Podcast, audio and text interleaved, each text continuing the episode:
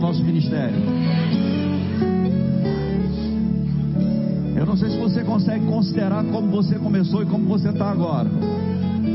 Mas eu posso dizer para você: a sua vida é como a luz da aurora. E vai brilhar mais e mais até ser dia perfeito.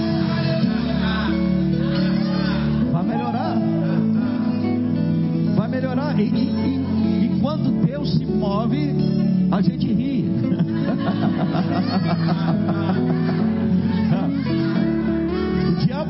roubar a sua alegria, ela está guardada no seu coração. Ele não te deu, ele não pode tomar de você. Aleluia. Aleluia. Deus está movendo, irmãos. Deus está fazendo grandes coisas na nossa cidade. E, e eu, eu, eu não quero ser presunçoso, mas eu sei que Deus. eh, Nem posso dizer isso, que Deus nos entregou. Eu não quero arrumar problema com ninguém. Mas ah, Deus nos deu uma missão na Baixada Fluminense. E a partir daqui, aqui e a partir daqui, Deus está fazendo grandes coisas. Aleluia. Fica pronto para entrar num lugar de responsabilidade, porque se Deus trouxe você para cá, é porque Deus conta com você. A gente não vai ficar para sempre, todos nós aqui louvando ao Senhor. Deus vai renovando e você vai sendo enviado, é o que vai acontecer. Mas a gente vai fazer grandes coisas. Aleluia. Glória a Deus. Dá um sorriso de crente para essa pessoa próspera que está aí do seu lado. Pode se assentar. Louvado seja o nome do Senhor. Obrigado, pessoal. Oh, glória a Deus. Aleluia. Aleluia. Oh, aleluia. Amamos a Jesus, irmãos, e por isso a gente está aqui. Amém? Amamos a palavra. E essa é a razão da gente estar junto aqui. Eu não sei se, se, tá, se o som se o som tá bom para vocês aí embaixo. Para mim está meio esquisito aqui em cima, bem latado. Se puder diminuir o retorno para mim, eu agradeço, por favor. Glória a Deus.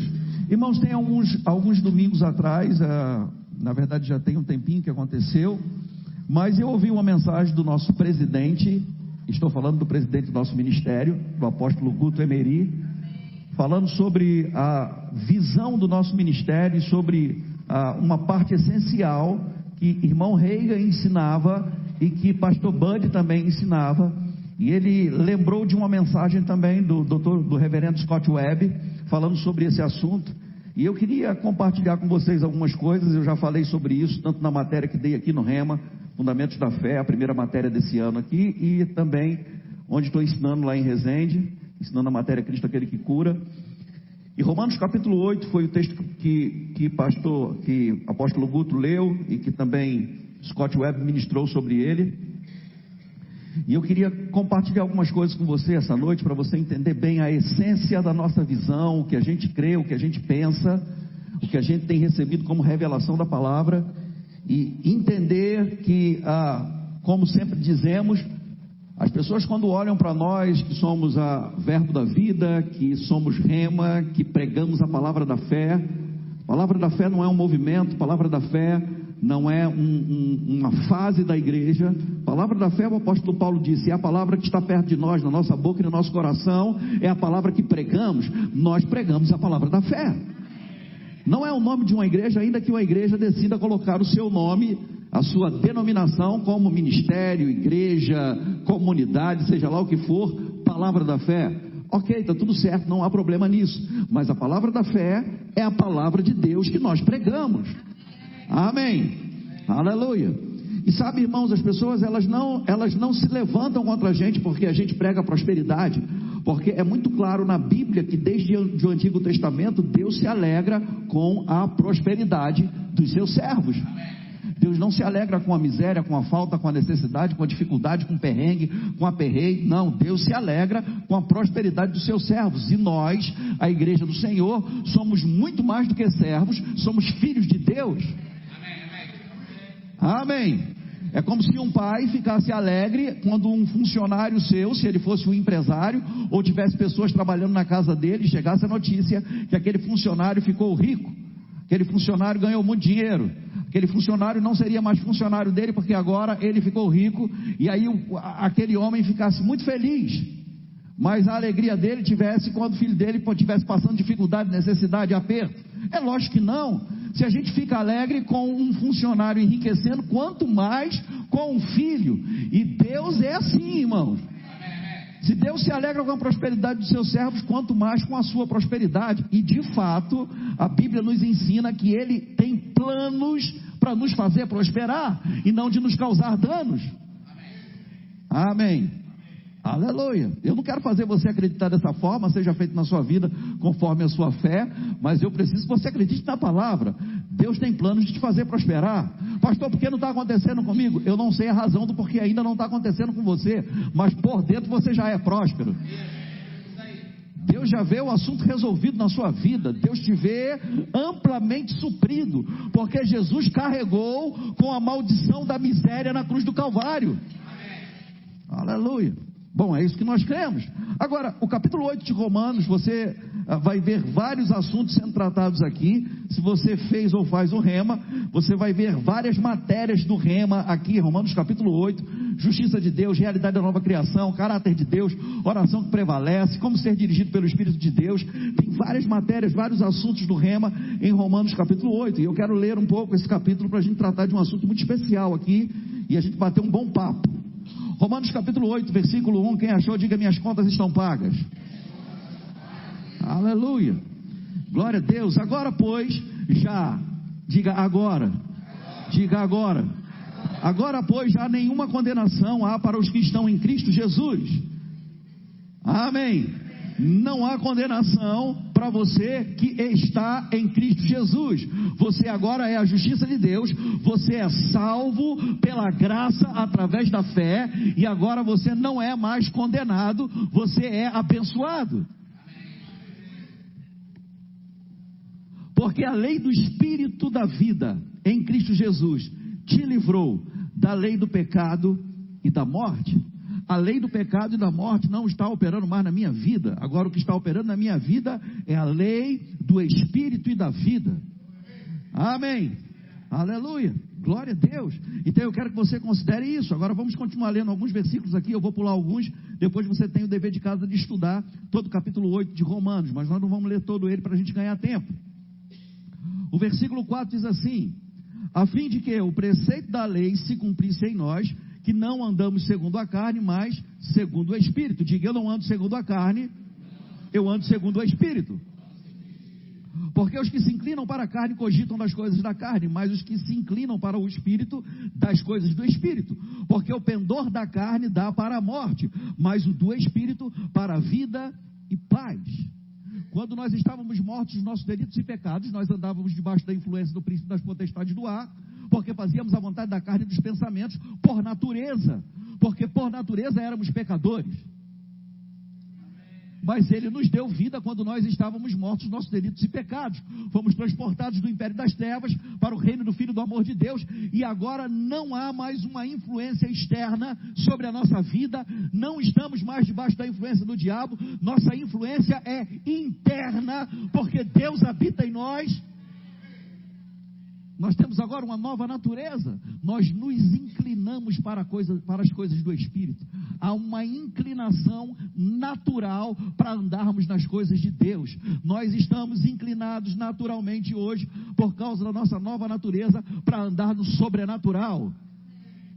Amém. Amém. Nós estamos familiarizados hoje por causa da nossa nova natureza com vida, paz, cura, prosperidade, provisão santidade, integridade, honestidade.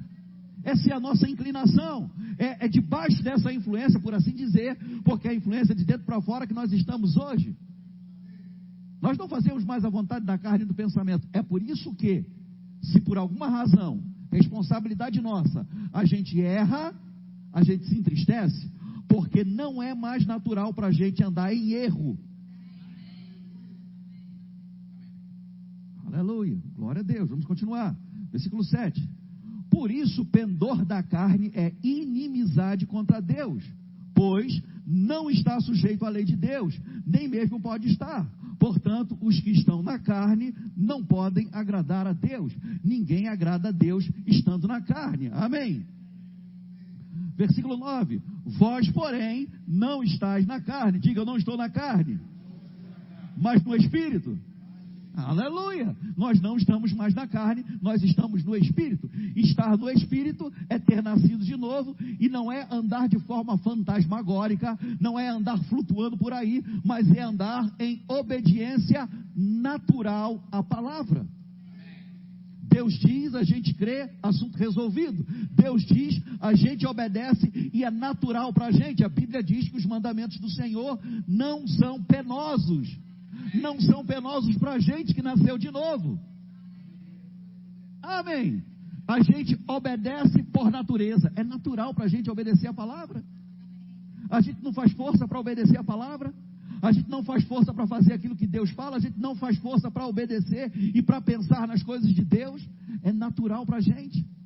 Quando o sobrenatural acontece, quando a gente desfruta do sobrenatural, está, está na nossa área, porque sobrenatural é natural para a gente quando alguém se manifesta, quando alguém desfruta das manifestações do Espírito, ou reage à unção, como alguns correram, pularam, gritaram, é natural para a gente. Se alguém não nasceu de novo, não tem essa nova natureza que a gente tem, pode dizer isso é loucura, isso é maluquice, eu não entendo isso, mas para a gente é o poder de Deus. Aleluia, é natural para a gente. A gente não fica escandalizado, assustado, reclamando, criticando, a gente corre junto, a gente pula junto, a gente grita junto. É natural para a gente, a gente sabe o que é celebrar a vitória antes que ela se manifeste, porque a gente já está na vitória. A gente não está esperando acontecer, a gente crê que já está feito. Aleluia! Oh, glória a Deus! Glória a Deus, isso é natural para a gente, irmãos. Se alguém não considera isso natural, precisa começar a se encher da palavra e se encher do Espírito. Se você está inclinado para as coisas do Espírito e anda no Espírito, você vai andar no sobrenatural. As pessoas que não têm Deus vão te chamar de louco, mas as pessoas que têm Deus vão pegar a sua mão e vão correr junto com você. Aleluia. Glória a Deus. Glória a Deus. Portanto, os que estão na carne não podem agradar a Deus. Vós, porém, não estáis na carne, mas no Espírito. Se de fato o Espírito de Deus habita em vós. E se alguém não tem o Espírito de Cristo, esse tal não é dele.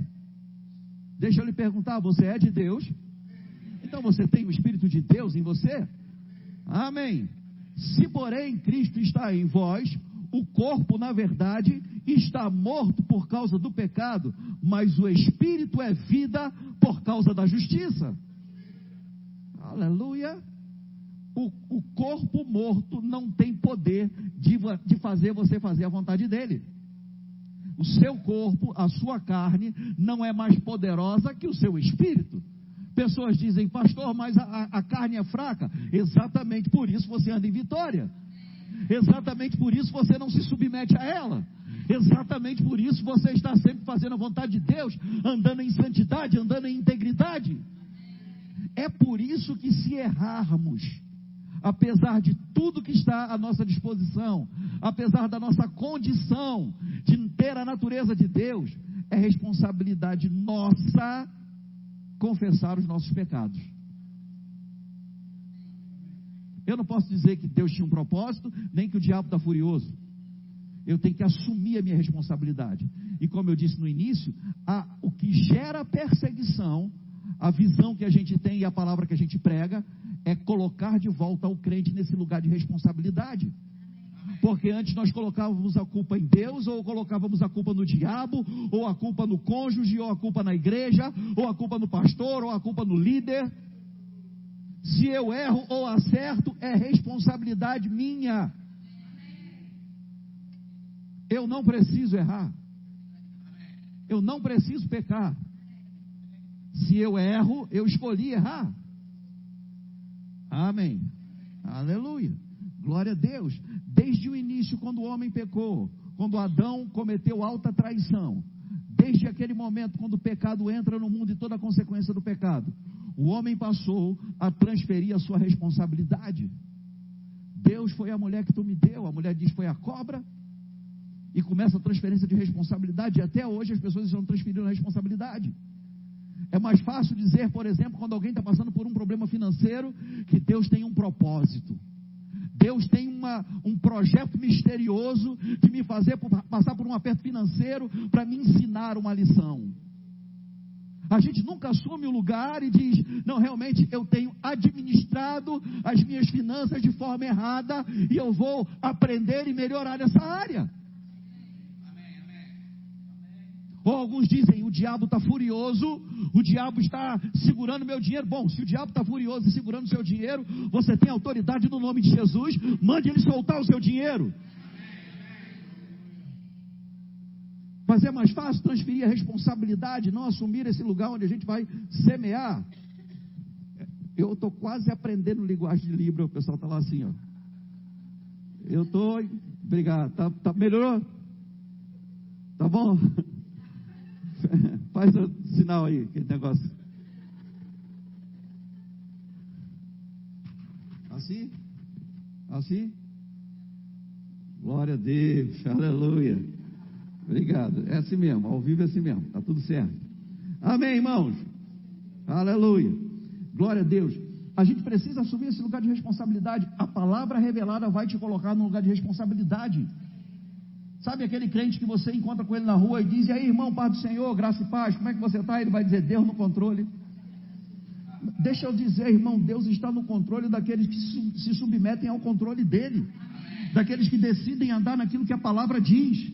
Esses estão debaixo do controle de Deus, porque Deus diz não peque, ele não peca. Deus diz não se, não se prenda a julgo desigual, ele não se prende. Deus diz não se associe com um irmão que anda desordenadamente, ele não se associa. Deus diz aquele que mentia não minta mais, ele para de mentir. Esse está debaixo do controle de Deus, mas você veio para a igreja hoje congregar porque você decidiu vir. Não foi Deus que manipulou você e trouxe você até a igreja. Você disse: Eu vou para a igreja hoje. Às vezes nem com vontade você estava de vir. Às vezes você está com pouco dinheiro e tem um monte de coisa para fazer amanhã, mas você diz, eu vou para a igreja. Eu decido ir, porque quem manda em você é você. É o seu verdadeiro eu, o espírito humano. A carne não quer fazer as coisas de Deus, mas você é mais forte. Amém. Aleluia. Glória a Deus. Versículo 12 diz assim: Assim, pois irmãos, somos devedores não à carne, como se constrangidos a viver segundo a carne. Porque se viver segundo a carne, caminhais para a morte.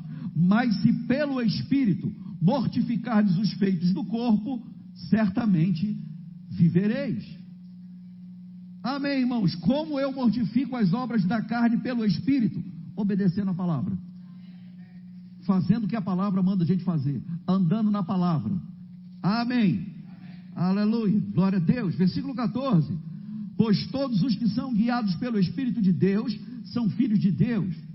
Se você é filho de Deus, você vai ser guiado pelo Espírito de Deus. Esse filhos aqui no versículo 14 quer dizer filhos maduros. Então a gente está num processo de aperfeiçoamento, amadurecendo, para a gente ficar cada vez mais sensível à voz do Espírito e rápido para obedecer. Alguém que está sensível à voz do Espírito e é rápido para obedecer à voz do Espírito, esse é uma pessoa madura, é um filho maduro. E nós estamos nesse processo, caminhando para o amadurecimento, para a estatura de varão perfeito. Amém.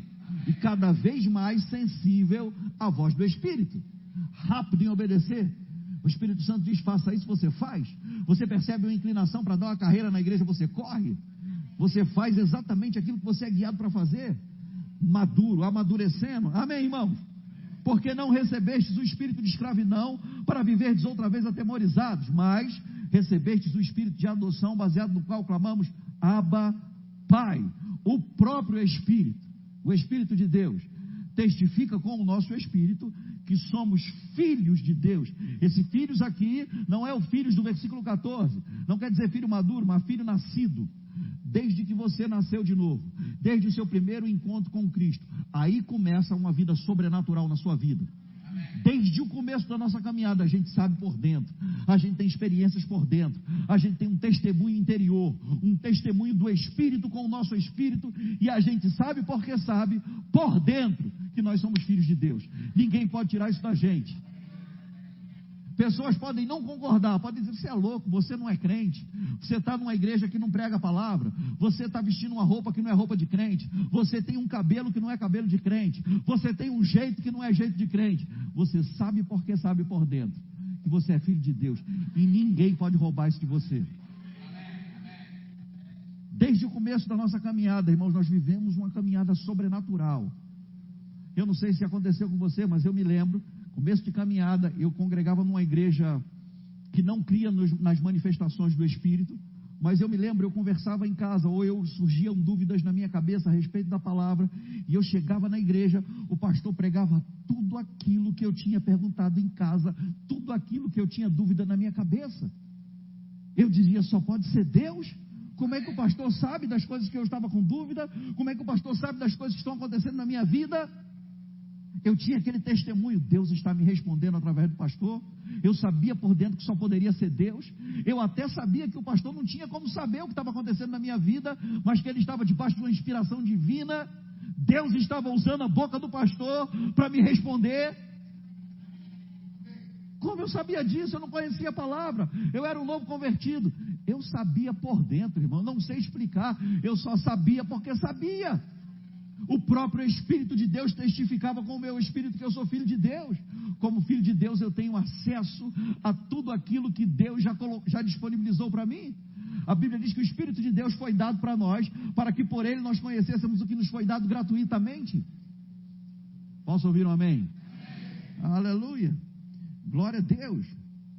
Porque não recebestes o espírito de escravidão para viverdes outra vez atemorizados, mas recebestes o espírito de adoção baseado no qual clamamos Abba Pai. Deixa eu lhe dizer, o Espírito de Deus habita em você, e você não precisa mais estar debaixo de medo, porque medo é um espírito e não tem mais poder na sua vida. Aleluia. Oh, glória a Deus. Ora, versículo 17: Se somos filhos, somos também herdeiros, herdeiros de Deus e co-herdeiros com Cristo. Se com ele sofremos, também com ele seremos glorificados. Diga, eu sou herdeiro de Deus. Oh, aleluia! Isso quer dizer que não há mais maldição hereditária na minha vida, porque toda herança maldita foi quebrada por causa de uma herança bendita. Agora eu sou herdeiro de Deus, eu tenho bênção hereditária sobre a minha vida. Oh, aleluia! Aleluia! Maldição não pode mais resistir a, a, a, essa bênção que está operando na minha vida. Bênção é maior do que maldição.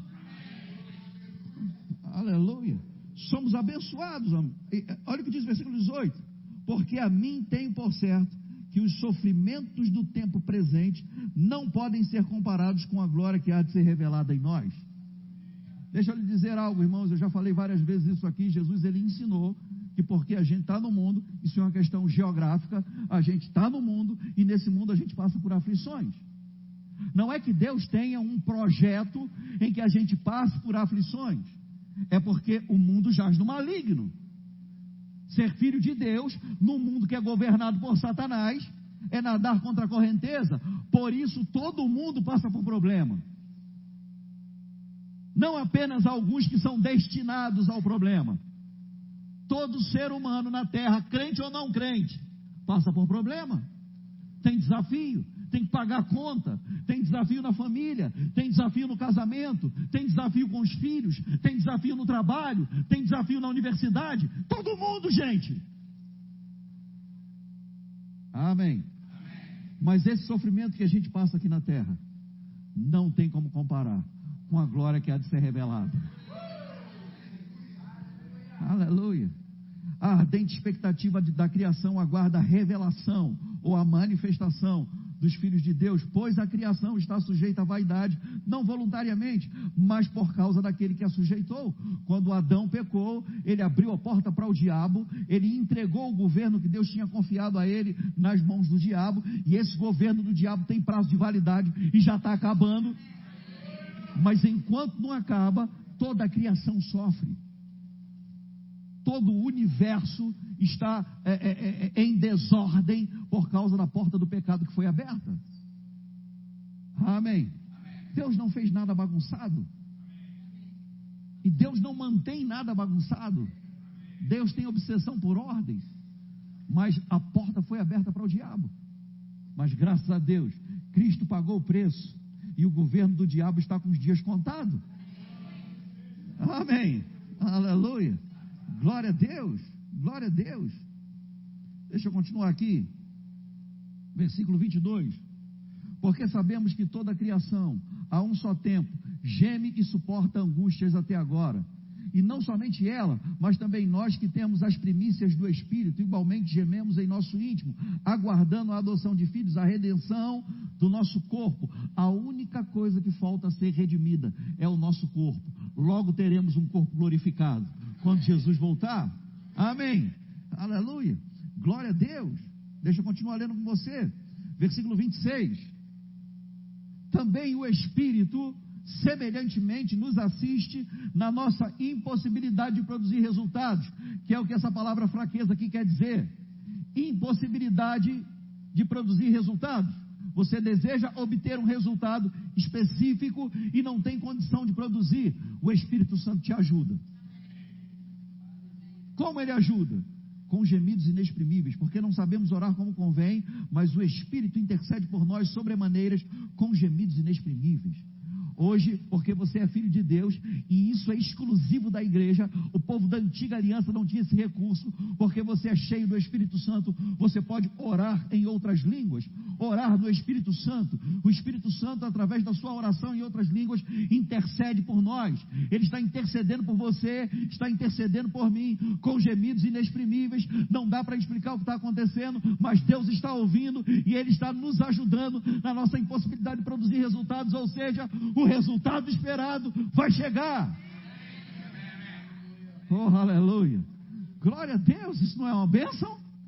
Você não fica feliz com isso? Aleluia, glória a Deus. Versículo 27 diz assim: E aquele que sonda os corações sabe qual é a mente do Espírito, porque, segundo a vontade de Deus, é que ele intercede pelos santos. Sabemos que todas as coisas, que coisas? Todas essas que nós acabamos de ler aqui, todas as coisas que nós lemos aqui, por causa da nossa nova natureza, por causa da nossa condição em Cristo, porque somos a justiça de Deus, porque o Espírito de Deus habita em nós, intercede por nós, nos dirige, nos guia, nos orienta, porque agora nós estamos cheios de Deus, por causa de todas essas coisas que estão à nossa disposição, todas elas juntas cooperam para o nosso bem. E aqui eu quero começar a conversar com você sério sobre isso. Porque, na verdade, pessoas estão arrancando o versículo 28, 28 desse contexto e estão colocando ele no meio de obras do diabo. O diabo veio para roubar, matar e destruir. O ladrão, eu não estou falando de política. O ladrão veio para roubar, matar e destruir. Jesus disse: Eu vim para que você tenha vida e a tenha em abundância. Amém. Toda obra de roubo, morte e destruição é do ladrão, é do diabo. Toda obra de vida plena, abundantes, a- a- até, até, como, como é? Até o máximo, até transbordar, é a palavra que me faltou. Vida abundante até transbordar é obra de Jesus. A gente não pode dizer que aquilo que o diabo faz foi Jesus quem fez, e aquilo que Jesus faz foi o diabo que fez. O que o diabo fez é roubar, matar e destruir. O que ele faz é roubar, matar e destruir. O que Jesus faz é vida abundante. Agora, se você consegue entender isso, você não vai colocar doença dentro de vida abundante. Você não vai colocar miséria dentro de vida abundante. Você não vai colocar divórcio dentro de vida abundante. Você não vai colocar guerra dentro de vida abundante. Isso está em roubar, matar e destruir. Amém. Eu não posso arrancar o versículo 28 do contexto que a gente acabou de ler e colocar dentro das coisas que acontecem na nossa vida. O iPhone cai com o vidro no chão, racha todo. Aí a pessoa diz: Todas as coisas cooperam para o bem daqueles que amam a Deus. Um sintoma, um diagnóstico, uma doença chega, a pessoa diz: Todas as coisas cooperam para o bem. Não, você está tirando um versículo do seu contexto. Essa é a regra mais básica de interpretação da Bíblia. Não tire um versículo do seu contexto para arrumar pretexto, para falar qualquer coisa. Tudo aquilo que está disponível, tudo aquilo que foi colocado à mesa por Deus para nós, tudo aquilo que foi feito, todos os benefícios do sacrifício de Jesus, tudo isso junto coopera para o nosso bem. Congregar coopera, coopera para o nosso bem. Receber a palavra coopera para o nosso bem. Estudar a palavra no rema coopera para o nosso bem. Andar em unidade coopera para o nosso bem. Orar junto coopera para o nosso bem. Louvar e adorar a Deus coopera para o nosso bem. Ser sensível à voz do Espírito, obedecer a palavra coopera para o nosso bem. Problema no casamento não coopera para o nosso bem. Doença não coopera para o nosso bem. Miséria, falta não coopera para o nosso bem. O que coopera para o nosso bem é o que Deus fez por nós, que a gente acabou de ler aqui. Sabemos que todas as coisas cooperam para o bem daqueles que amam a Deus, daqueles que são chamados segundo o seu propósito. Todas as coisas juntas, que coisas? Essas coisas que a gente acabou de ler, e muito mais. Todas essas coisas que a Bíblia diz que é a nossa realidade hoje em Cristo, cooperam para o nosso bem. Não são problemas, irmãos. Eu sei que talvez tradicionalmente você já tenha ouvido muitas pessoas falar isso e mesmo pregando sobre isso, mas está errado. A nossa visão é essa. Eu sei que pessoas gostam de usar a palavra processos, como se Deus fosse o causador de todos os problemas que acontecem na nossa vida. Ou quando a pessoa não quer ser é muito clara e dizer que ele é o causador ou o culpado, diz que ele permitiu está colocando a autoria na mão dele de qualquer jeito. Ah, se meu pai fez isso comigo, se minha mãe fez isso comigo, se eu passei isso na, na, na, escola, se na igreja que eu congreguei passei por isso, é porque Deus tem um propósito. Ele está me fortalecendo, Deus te fortalece pelo Espírito e pela palavra. Hebreus, Efésios 6,10 diz: Fortalecei-vos no Senhor e na força do seu poder.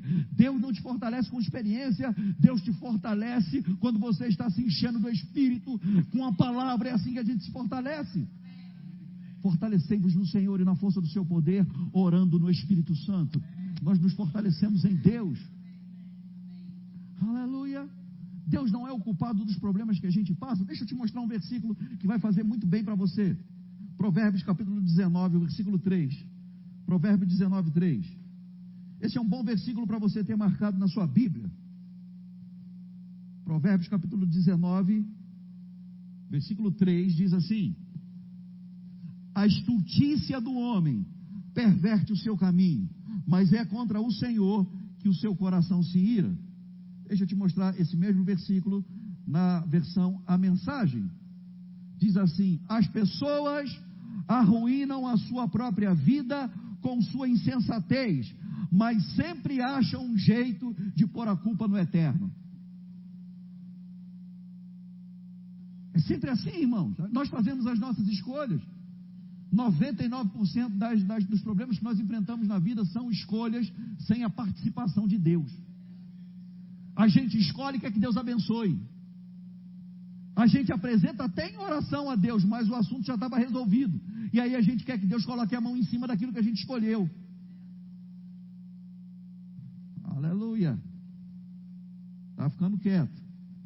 As pessoas arruinam a própria vida com sua insensatez, mas sempre acham um jeito de pôr a culpa no eterno. Há pouco tempo inaugurou um, um, um, uma padaria aqui perto da gente, muito excelente. Levou muito tempo para ficar pronta e, e o tempo que levou para ficar pronta demonstrou a excelência do negócio. Muito excelente, muito bem preparado, muito bacana, uma qualidade excelente. E eu me lembro que no período que já estava praticamente pronta, começou o treinamento de funcionários.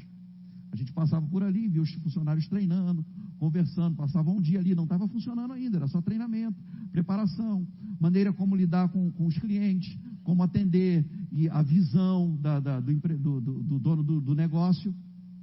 E aí foi, houve a inauguração. E eu fui lá com a Josi depois que a gente chegou de viagem para saber como era, ver, conhecer, ver se era exatamente o que pro, prometeram fazer. E eu me lembro que a gente passou no caixa, irmão. E o, a pessoa que estava trabalhando naquele caixa, reclamando de tudo da, da padaria. Eu estou estressada, estou virada. no caixa, irmão, a gente passando, um negócio excelente. Veja por que eu estou dizendo isso. Porque a hora que for mandado embora, porque não está no mesmo nível de excelência do lugar que ela está trabalhando, aí vai chorar e vai dizer: por que é que Deus permitiu? As pessoas fazem suas próprias escolhas, as pessoas tomam suas próprias decisões. E sabe, já deixa eu dizer isso para você, irmãos: tem muita gente no Verbo da Vida, muita gente graduada no Rema, que perdeu o temor e que usa o ser guiado pelo Espírito de Deus sem nenhuma responsabilidade. O Deus dessas pessoas está mudando de ideia o tempo todo. E ele mesmo falando sobre ele, sobre o caráter dele, ele disse: Eu sou o Senhor e não mudo. Deus não está mudando de ideia o tempo todo.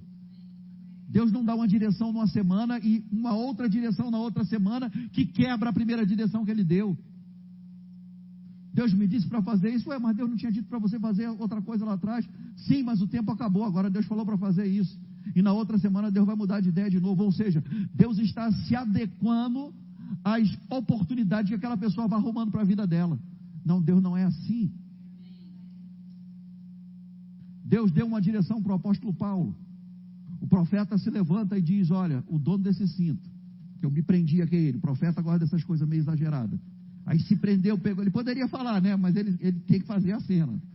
Se enrolou no cinto de Paulo e disse assim: do mesmo jeito que o dono desse cinto, o cinto é meu, eu estou do teu lado aqui ouvindo, o, do mesmo jeito que eu estou preso, o dono desse cinto. Paulo disse: Eu sei o que vai acontecer comigo, mas eu vou seguir fazendo a vontade de Deus.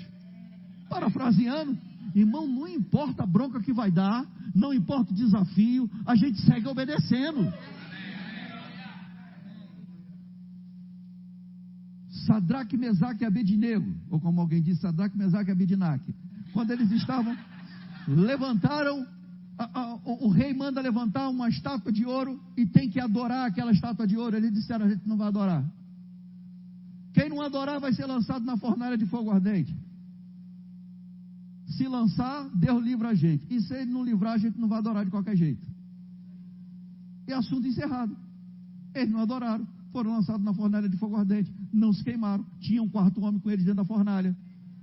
Mas se não tivesse, eles não iam adorar de qualquer jeito.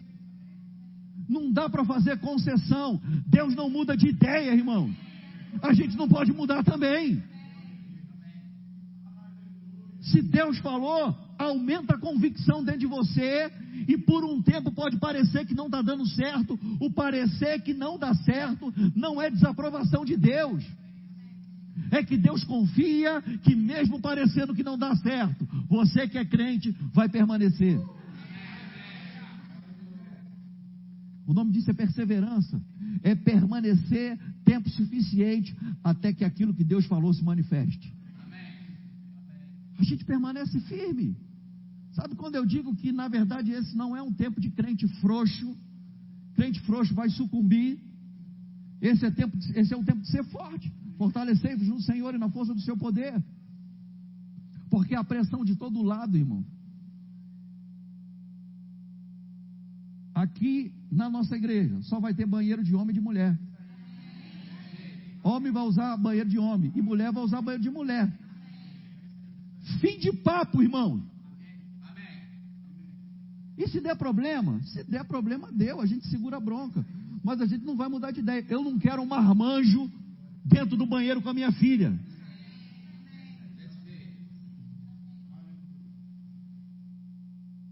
Esse é um tempo de gente séria. Aleluia. Deixa eu voltar para cá. Romanos capítulo 8. Aleluia. Glória a Deus. Você está comigo?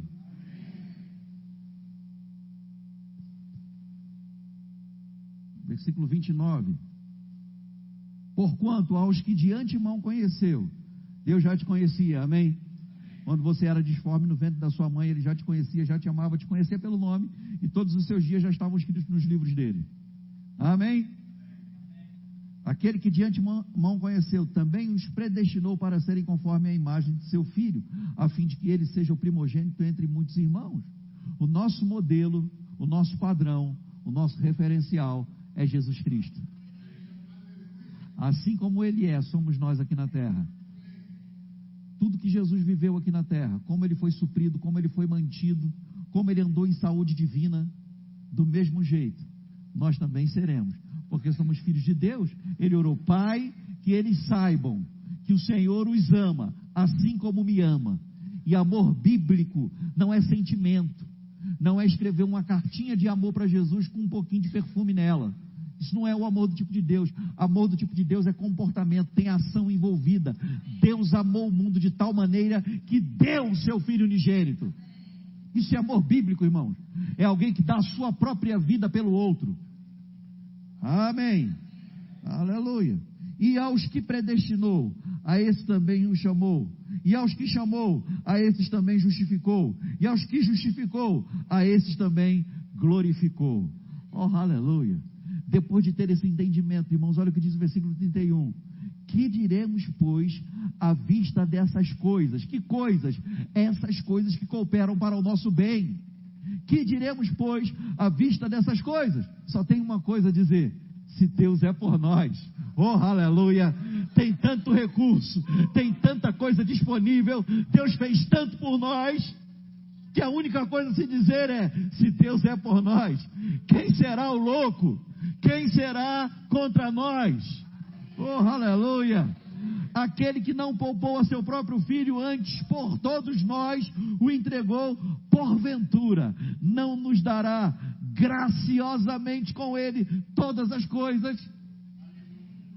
Oh, aleluia! Oh, glória a Deus! Quem tentará acusação contra os eleitos de Deus? Não há acusação, condenação para aquele que crê. Quem os condenarás? E é Cristo Jesus quem morreu, ou antes quem ressuscitou, o qual está à direita de Deus e também intercede por nós. Tudo isso junto coopera para o nosso bem. Oh, aleluia. Glória a Deus. Glória a Deus. Quem nos separará do amor de Cristo? Será tribulação, ou angústia, ou perseguição, ou fome, ou nudez, ou perigo, ou espada? Como está escrito, por amor de ti somos entregues à morte todo dia, fomos considerados como ovelha para o matadouro. Em todas estas coisas, porém, somos mais que vencedores por meio daquele que nos amou. Oh, aleluia! Porque estou bem certo de que nem a morte, nem a vida, nem anjos, nem principados, nem as coisas do presente, nem do porvir, nem os poderes, nem a altura, nem a profundidade, nem qualquer outra criatura poderá separar-nos do amor de Deus que está em Cristo Jesus, nosso Senhor. Oh, aleluia. Oh, aleluia. Sabe, deixa eu dizer algo. Pare de responsabilizar Deus por aquilo que você enfrenta. Cresça no meio da tribulação. Cresça no meio da aflição. Use a palavra, use a autoridade que você tem no nome de Jesus. Seja guiado pelo Espírito, mas nunca culpe a Deus. Se você nasceu num tempo como esse, se você está vivendo no Brasil num tempo como esse, é porque você é a solução. Oh, aleluia, aleluia. Vou lhe dizer, irmão, ser brasileiro é ser forte. oh, aleluia. Nós somos do Rio de Janeiro, irmão. Às vezes eu vou para outros lugares e, e, e pessoas falam: cuidado, porque aqui está muito perigoso. Fecha a janela do carro, deixa o vidro fechado, não ande por aí em determinado horário. Eu sou do Rio de Janeiro, meu irmão. Tem escola de missões melhor que a nossa, a gente é treinado, a gente está preparado.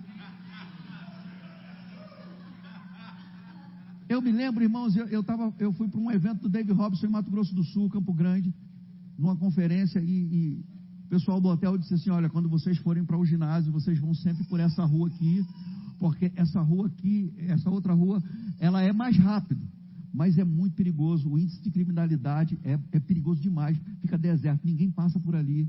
Porque só tem mau elemento naquele lugar. Então vocês vão sempre por essa rua aqui. A gente dá uma volta, mas teve uma noite, irmãos, que a gente perdeu o horário foi muito corrido. Foi um dia que a gente foi carregado para o hotel, debaixo da unção, e rindo, a gente não conseguia nem ficar em pé. Então carregaram a gente. Nesse dia, ficou muito em cima da hora para a gente ir. Não daria tempo de ir pelo lugar mais seguro.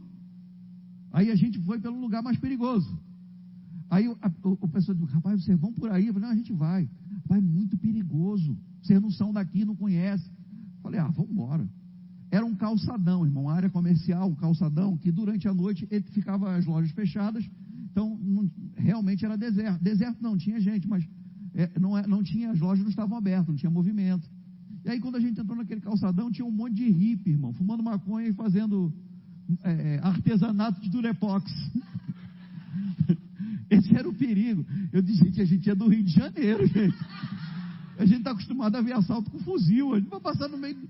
Não, irmão, deixa eu dizer uma coisa para você. A gente é treinado. Agora, por que é que Deus permitiu que a gente nascesse no Rio de Janeiro? Porque Ele confia na gente. Vou dizer para você: você é resposta para esse Estado. Você é resposta para essa nação.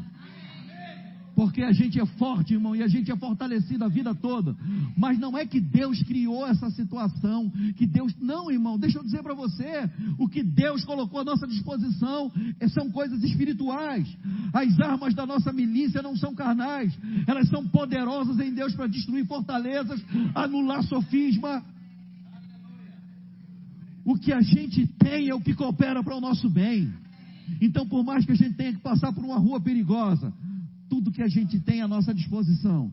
Mil cairão ao nosso lado, dez mil à nossa direita, mas nós não seremos atingidos, porque nós dizemos e nós fizemos do Senhor, do Altíssimo, a nossa morada.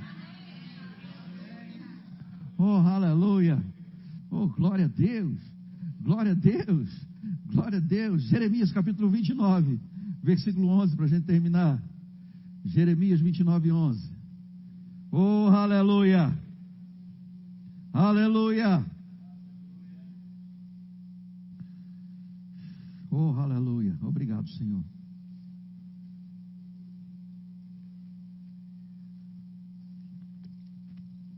Uma nova versão internacional, a NVI.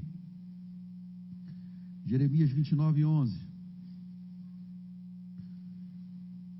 Na, na versão revista e corrigida diz assim: porque eu bem sei os pensamentos que penso de vós, diz o Senhor, pensamentos de paz e não de mal, para vos dar o fim que esperais ou que desejais. Deixa eu dizer algo para você. Desejo o melhor de Deus para você. Tenha expectativa de que coisas boas estão para se manifestar na sua vida. Porque Deus é bom. E porque Deus é bom, a gente pode esperar o melhor dele, sempre esperar o melhor dele. Amém. Aleluia. Glória a Deus. A NVI diz assim: A nova versão internacional. Porque sou eu que conheço os planos que tenho para vocês. Deixa eu lhe dizer algo, irmão. Deus tem planos para a nossa vida. E aí pode ser que pessoas pensem, digam, que esses planos são as situações adversas que a gente passa na vida. Que a gente sofre, que a gente apanha, que a gente se machuca, porque isso é a vontade de Deus, para Deus usar a gente de forma extraordinária. Não, irmãos, os planos de Deus não são esses. Os planos de Deus não são nós sermos criados por pais violentos, sermos mal criados, sermos abandonados, termos pai ou mãe ausente. Esses não são os planos de Deus. Essas coisas acontecem porque o mundo jaz do maligno. Amém. Os planos de Deus são esses, porque sou eu que conheço os planos que tenho para vocês, diz o Senhor. Planos de fazê-los prosperar e não de causar danos. Deus não está causando danos na nossa vida. Porque às vezes nós sofremos, porque é natural, todo mundo sofre, ou porque nós decidimos não andar nos planos de Deus e andar nos nossos. Às vezes, nós não andamos nos planos de Deus por falta de conhecimento. Lembra o que disse o profeta Oséias? Esse povo perece, porque lhes falta conhecimento. Falta de conhecimento faz a gente errar. Se você não conhece o caráter de Deus, se você não sabe que Deus é bom, se você não sabe o que vem de Deus e o que vem do diabo, você vai atribuir a Deus tudo que acontece na sua vida, coisas boas e ruins. Você vai dizer, como Jó disse, sem conhecimento, quando caiu o fogo do céu, quando ele perdeu todos os seus bens, quando seus filhos morreram, você vai cantar: Deus me deu, Deus tomou. Não, Deus não dá e toma, o dom e a vocação de Deus são irrevogáveis. O que Deus te deu é seu. Aleluia. Dez leprosos foram curados por Jesus. Apenas um voltou para agradecer. Jesus não tomou a, a, cura da lepra dos nove que foram embora. O que Deus deu é seu.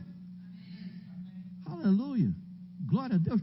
Guarda o que você tem. Se eu perco, sou eu que perdi. Não foi Deus que projetou, eu perdi a coisa. Aleluia. Porque sou eu que conheço os planos que tenho para vocês, diz o Senhor planos de fazê-los prosperar e não de causar danos, planos de dar a vocês esperança e um futuro.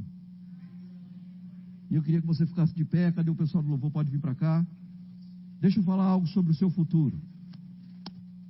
Deus já está no nosso futuro esperando a gente. E dele só vem boa dádiva, dom perfeito, a bênção que enriquece, dons e vocações que ele não vai tomar de volta que Deus tem para você definitivamente é seu. Deus tem coisas grandes para acrescentar na nossa vida. Deus tem coisas poderosas para acrescentar na nossa vida. E sabe, irmão, deixa eu dizer algo para você. A gente só vai desfrutar dos recursos e de tudo aquilo que Deus já fez por nós quando nós concordarmos com aquilo que a palavra diz. Se a gente não concorda com a palavra, a gente não desfruta. Se a Bíblia diz que você é curado, meu irmão, não se autodenomine doentezinho, vítima da vida.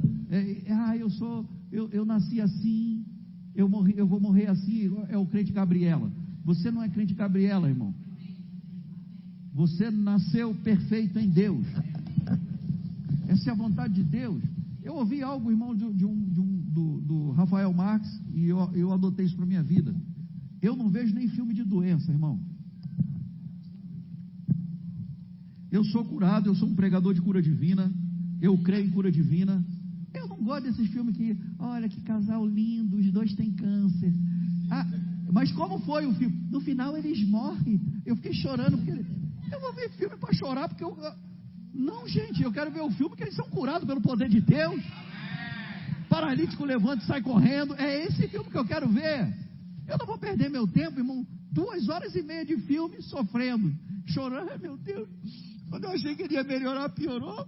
Ah, mas que coisa linda, eles se beijaram. Irmão, pelo amor de Deus, irmão. Você está construindo a, a, na sua vida, não só para você desfrutar de cura divina, mas para você ser o que Jesus mandou você ser, um agente de cura. Os sinais seguem aos que creem. Você foi chamado para ser resposta de Deus para pessoas que estão passando por problema. Se cerca da palavra, se enche da palavra. Provérbios capítulo 4, a partir do versículo 20, diz que todas as portas de entrada têm que estar cercadas pela palavra. Sua atenção voltada para a palavra, seus ouvidos voltados para a palavra, seus olhos voltados para a palavra, cercado da palavra, se enchendo da palavra, comendo da palavra, se alimentando da palavra. Quando as pessoas precisarem, o que vai sair da sua vida é a palavra ungida. Se cerque, não se alimente de coisas que você não vai poder abençoar pessoas. Aleluia.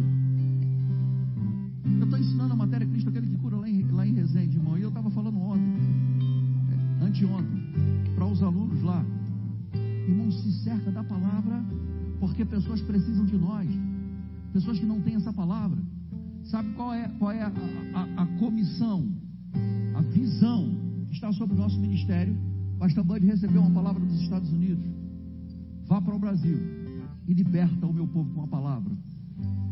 Como você vai cumprir essa visão se você não se encher da palavra? Esquece esse negócio de doenças naturais do tempo, da época. Não, é a época dessa doença. É a época de cura divina para o crente, irmão. Não é natural. Todo mundo tem que ter. Que todo mundo, você é todo mundo. Natural para a gente, irmão, usufruir de cura divina.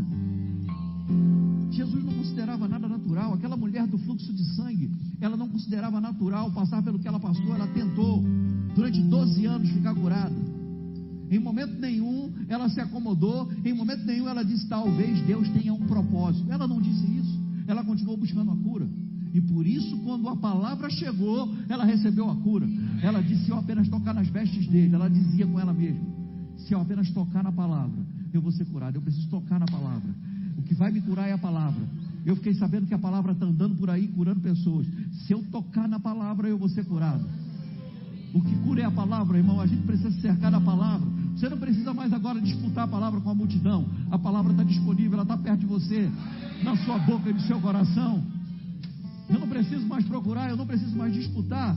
Pode ser que Jesus venha fazer uma conferência aqui. Pode ser que um pregador de cura seja enviado para cá. Deixa eu lhe dizer, a palavra está perto de você, na sua boca e no seu coração. Isso é a palavra da fé que nós pregamos. Eu não preciso ir a um lugar para encontrar cura, a cura me encontrou. A gente já foi encontrado pela palavra. Se cerca da palavra. Protege a sua vida e protege a sua missão. Você precisa ser curado, desfrutar de cura divina e precisa ministrar a cura. Protege a sua casa da palavra. Cerca a sua casa com a palavra. Oh, aleluia. Libere palavras sobre a sua família. Libere palavras sobre a sua casa. Libere palavras sobre a sua missão. Eu vou cumprir a minha missão. Eu vou cumprir o meu chamado. Aquele que começou a boa obra, ele há de completá-la até o dia de Cristo Jesus. Pegue Romanos capítulo 8. Nada vai nos separar do amor de Deus em Cristo Jesus. Nem a morte, nem a vida. Nem coisas que já aconteceram, nem o que está acontecendo, nem o que vai acontecer ainda. Nem coisas do presente, nem do porvir. Nada, nada vai me separar do amor de Deus. Eu vou cumprir o propósito de Deus, vou correr a carreira, guardar a fé. Eu vou fazer tudo aquilo que Deus falou que eu vou fazer. Nada vai me tirar dos planos de Deus. E eu vou prosperar enquanto faço. Enquanto eu faço a vontade de Deus, eu sigo prosperando. Enquanto eu abençoo pessoas, eu continuo prosperando.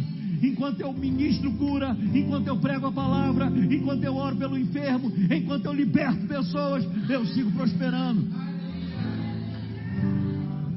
Oh, aleluia. Deus não substitui coisas, irmãos, Deus acrescenta. Ah, quer dizer que eu vou ter que abrir mão do meu conforto para servir? Não, você vai continuar tendo mais conforto ainda e servindo.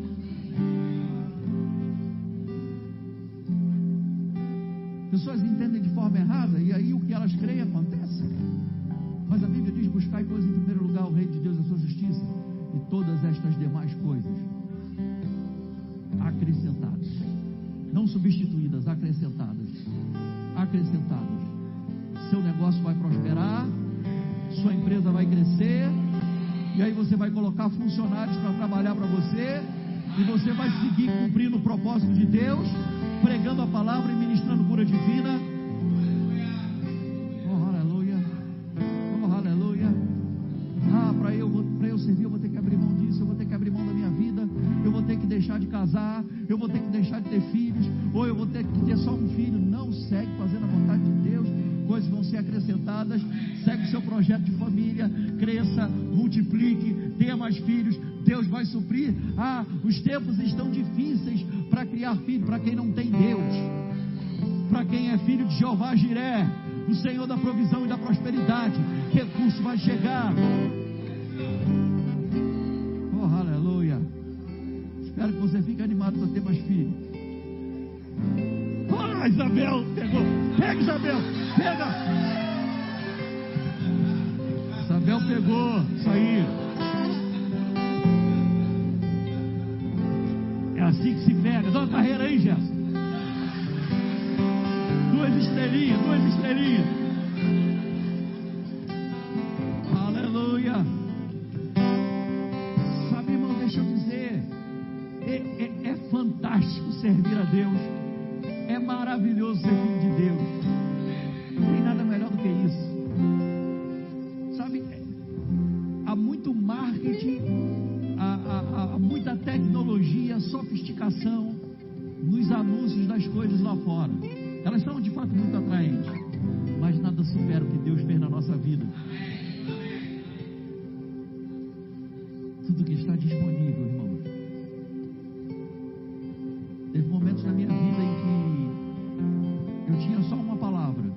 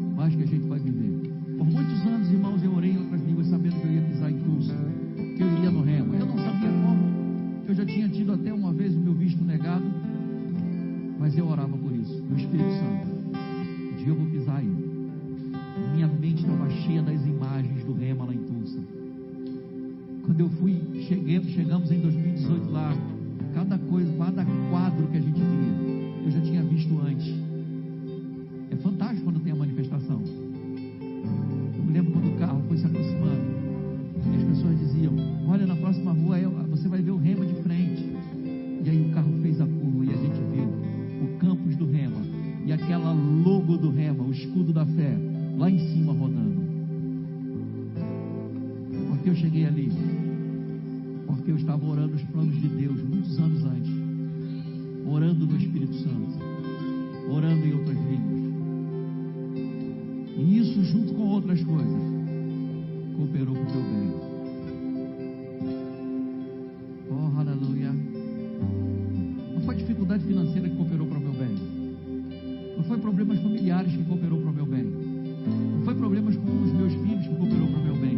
Não foi perder um filho em, em 2012 que cooperou para o meu bem. Não foi perseguição que cooperou para o meu bem. Não foi inverdade sobre mim, injustiça, perseguição, maldade que cooperou para o meu bem. O que cooperou para o meu bem foi aquilo que Deus disponibilizou para mim e eu usei. Todas essas coisas juntas cooperaram para o meu bem. E tudo isso tem cooperado para o nosso bem até hoje. E vai continuar cooperando.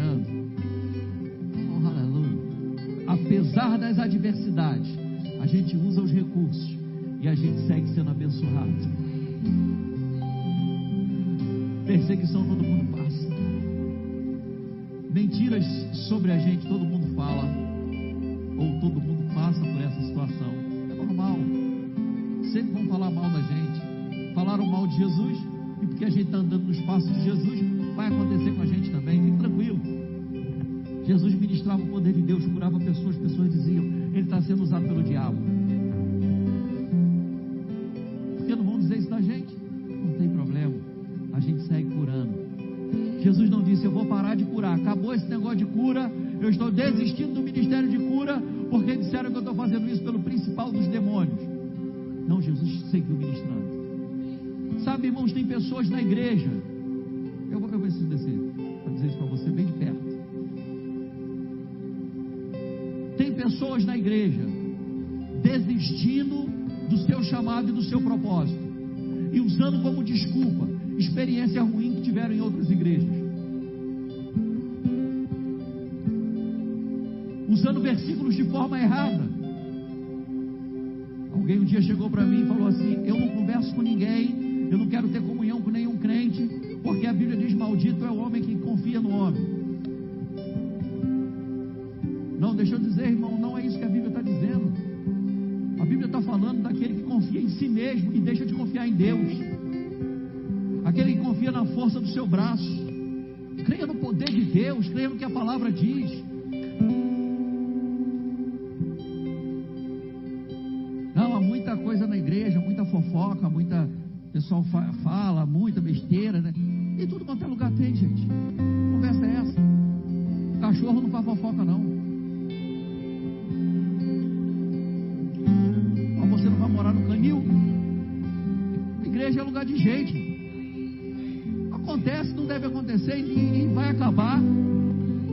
Mas acontece, isso não é desculpa justificativa para eu abandonar tudo. Irmão, não há como receber o que a palavra promete andando de forma diferente daquilo que a palavra manda a gente andar. A Bíblia diz que uma vida cheia do Espírito, continuamente cheia do Espírito. Bíblia manda a gente viver essa vida. Ela é vivida a partir do congregar.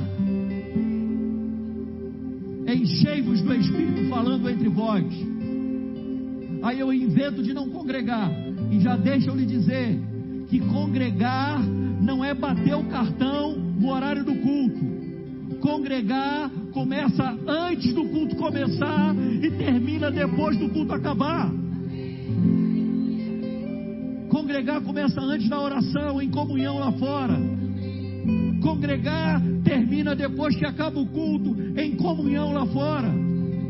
Congregar continua falando pelo WhatsApp pelo telefone.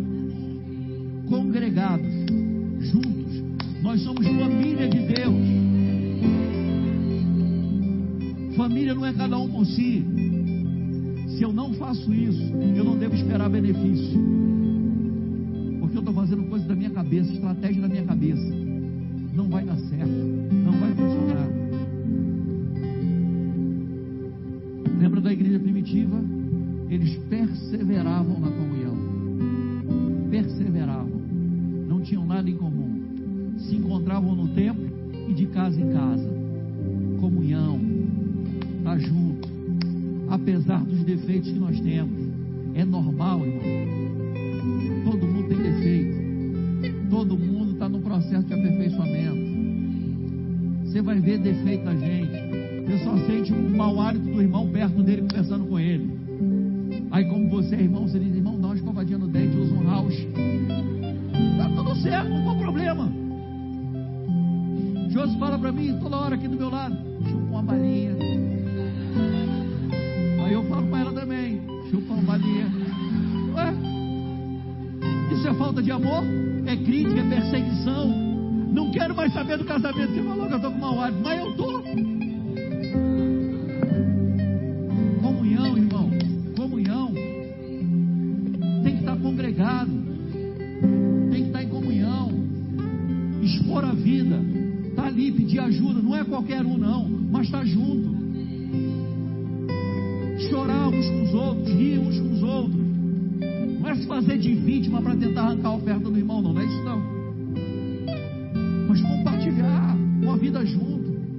As pessoas, deixa as pessoas verem sua vida.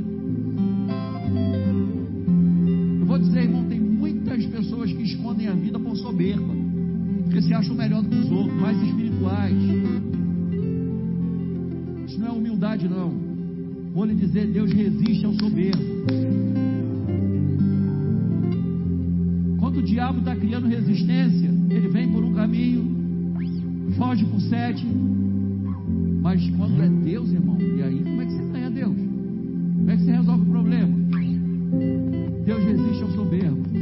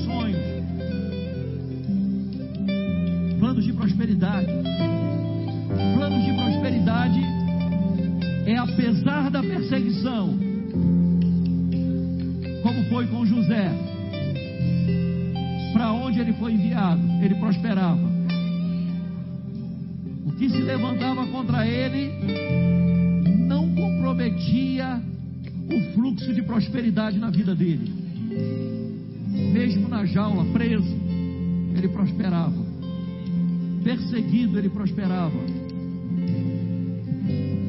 O ministério dele não foi comprometido por causa da prisão. Ele continuava tendo sonhos e interpretando sonhos. Planos de prosperidade. Quando você ora os planos de Deus, Deus vai te dar uma estratégia. Deus vai te dar uma visão. Deus vai te mostrar um caminho. Aqui.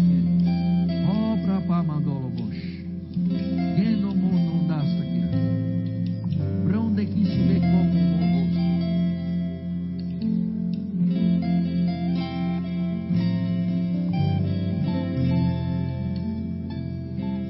Jesus disse: Pedro, vá naquele lugar, lance o anzol e o peixe vai pegar você. O peixe vai pescar o seu anzol. Aí você vai abrir ele. E dentro dele tem o suficiente para pagar a minha a sua conta. Deus vai te levar a lugares. Deus vai te dar direções. Em que o recurso vai chegar.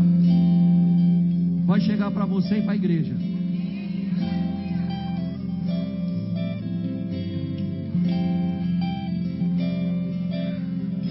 Você vai pagar seu imposto e o meu, Pedro.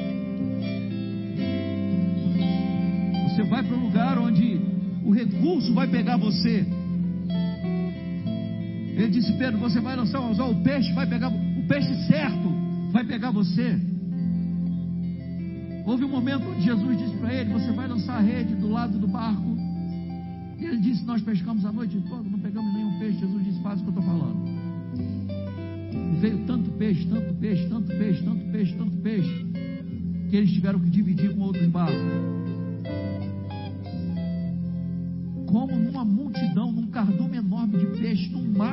peixe, vai vir exatamente o peixe que tem o dinheiro para pagar o imposto.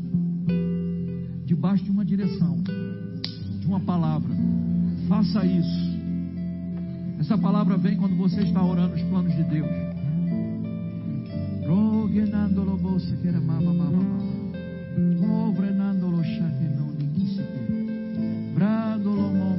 Mala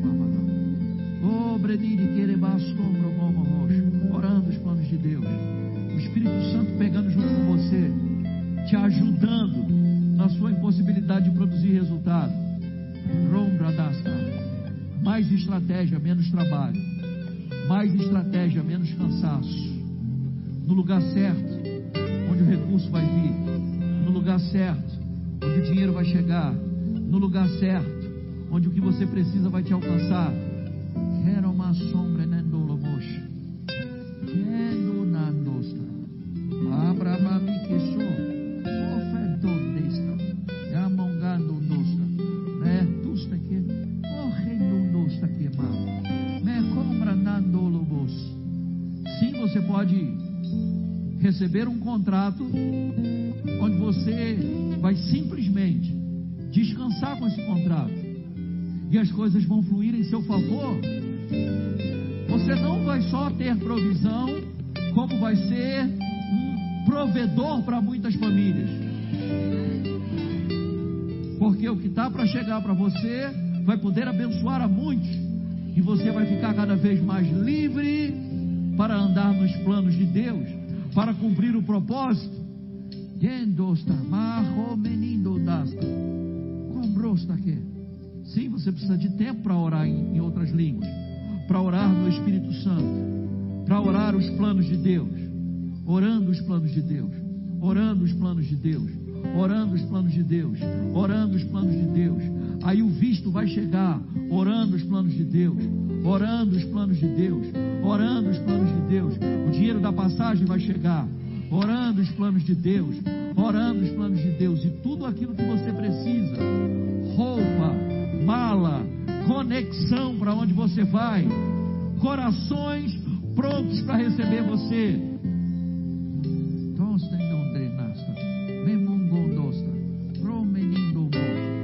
Sim, Pai, obrigado. A gente tem um povo numa outra nação. Tem uma, um povo esperando por nós. Tem um povo que está orando por nós. Tem um povo pedindo o que a gente carrega. E isso vai vir. Planos que nós estamos orando. Queira um monstro, prosperando a nossa vida, prosperando aqueles que estão orando. Não só a gente desfrutando de prosperidade, mas a nossa prosperidade prosperando outros. Aleluia. Aleluia. Oh, que bom monstro aqui. Vem cá, Luciano e Andréia, Alex, deixa o violão um pouquinho aí. Vem cá, Alex Carol. Luciano e Alex foram licenciados lá em Campina Grande. Fique de frente para mim. Nós vamos orar por você. Oh, aleluia! Novo tempo está começando na vida deles.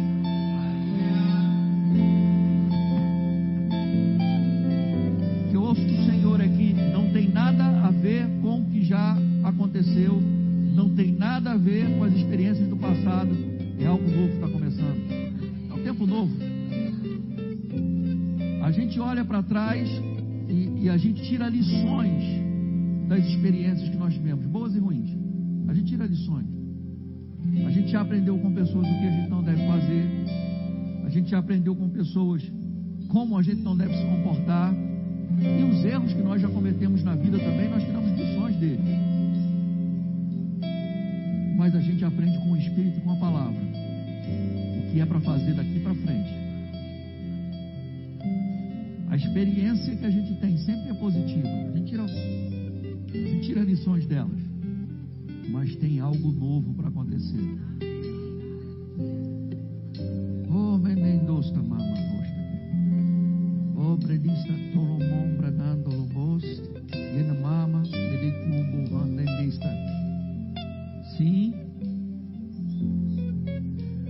Trabalho, menos cansaço, mais estratégia. Mora que isto molobobo rosta aqui. Devranandosta. Esse é um tempo de confiar plenamente no Senhor, plenamente, totalmente. Aquele que supre, aquele que sustenta, Ele mesmo chamou vocês.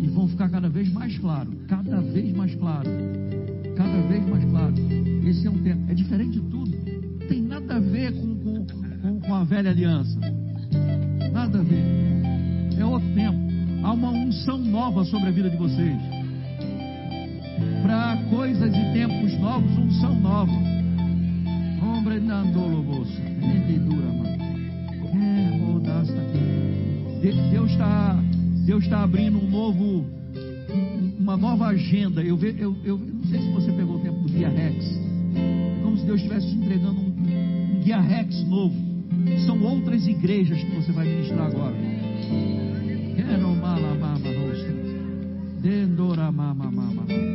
Um tempo novo. Um tempo novo. Um tempo novo. Um tempo novo. Um tempo novo começando, começando hoje, um tempo novo. Uma unção nova. Pai, obrigado por uma unção nova vindo sobre eles. Obrigado por esse novo tempo. Obrigado pelo seu poder vindo agora sobre eles. Uma nova unção. Uma nova unção. Uma nova unção. Uma nova unção. Uma nova unção. Mama, mama, mama. Uma nova unção.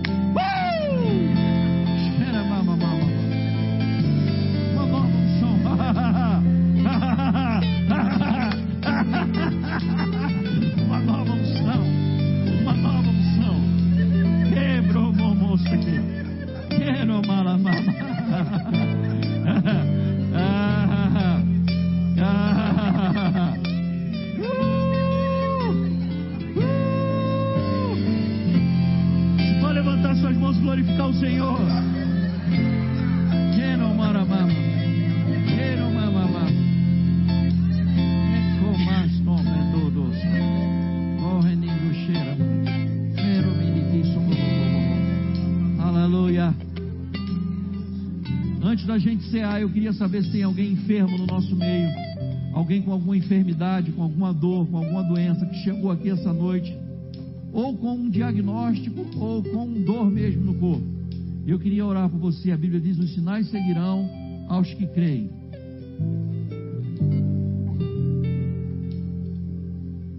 Se você tiver com alguma enfermidade, vem aqui à frente.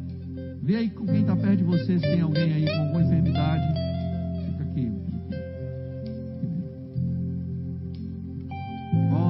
Ora aqui, samala mama rado lobola mara machombra bobo rosta. Rume aqui. Josi. Todos curados.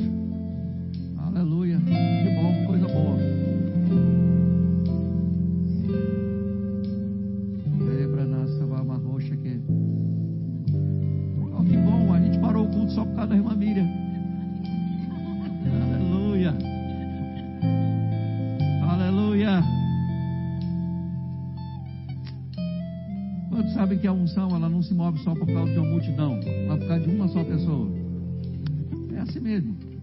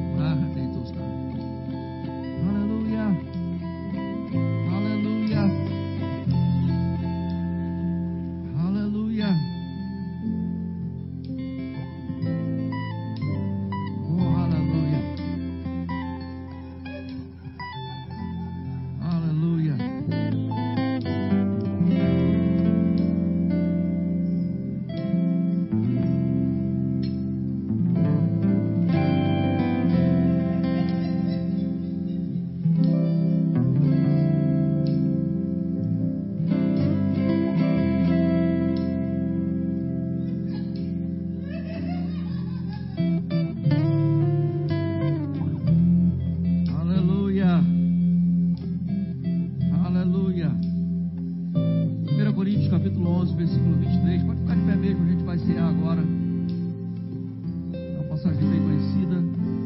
O apóstolo Paulo, inspirado pelo Espírito Santo, ele diz: Porque eu recebi do Senhor o que também vos entreguei, que o Senhor Jesus, na noite que foi traído, tomou o pão e, tendo dado graças, o partiu e disse: Isto é o meu corpo que é dado por vós. Fazei isto em memória de mim. Por semelhante modo, depois de haver ceado, tomou também o cálice, dizendo: Este cálice é a nova aliança no meu sangue Fazei isto todas as vezes que o beberdes em memória de mim. A ceia é um memorial ao Senhor, irmãos. É quando a gente traz a nossa memória o que nos dá esperança. E como disse o salmista, no Salmo 103, nós nos lembramos e dizemos para nós mesmos: não se esqueça de nenhum só dos seus benefícios. É Ele quem perdoa todas as nossas iniquidades e quem sara todas as nossas enfermidades. Que o castigo que nos trouxe a paz estava sobre Jesus e pelas suas pisaduras nós fomos sarados. E ele, sendo rico, se fez pobre para que nós nele fôssemos enriquecidos. A ceia é um momento onde a gente lembra do preço que ele pagou, do sacrifício de Jesus e de todos os benefícios. E Paulo ele vai dizer que a gente deve fazer isso até que ele volte. Então a gente sabe de duas coisas: ele está vivo e ele vai voltar. Nesse período de tempo, enquanto ele não volta, a gente celebra a ceia. Amém. Eu vou orar, os diáconos vão servir vocês, nós vamos esperar uns pelos outros para nós cearmos juntos. Pai, te damos graças, louvamos o teu nome. Obrigado, Pai, por esse pão que representa o teu corpo, que foi ferido por nós, machucado, gravado no madeiro. E nós desfrutamos, Pai, por causa do seu sacrifício de cura divina. Te damos graças por esse suco de uva que representa o teu sangue, que foi derramado totalmente e apresentado no Santo dos Santos dos céus. O teu sangue que nos fez voltar novamente à comunhão com o Pai, nos restituiu a glória de Deus. E hoje nós podemos desfrutar da presença de Deus, sem culpa, sem medo, sem complexo de inferioridade, como se o pecado nunca tivesse existido. Nós te damos graças em nome de Jesus. Vocês podem servir. Enquanto isso, o Ministério de Música vai estar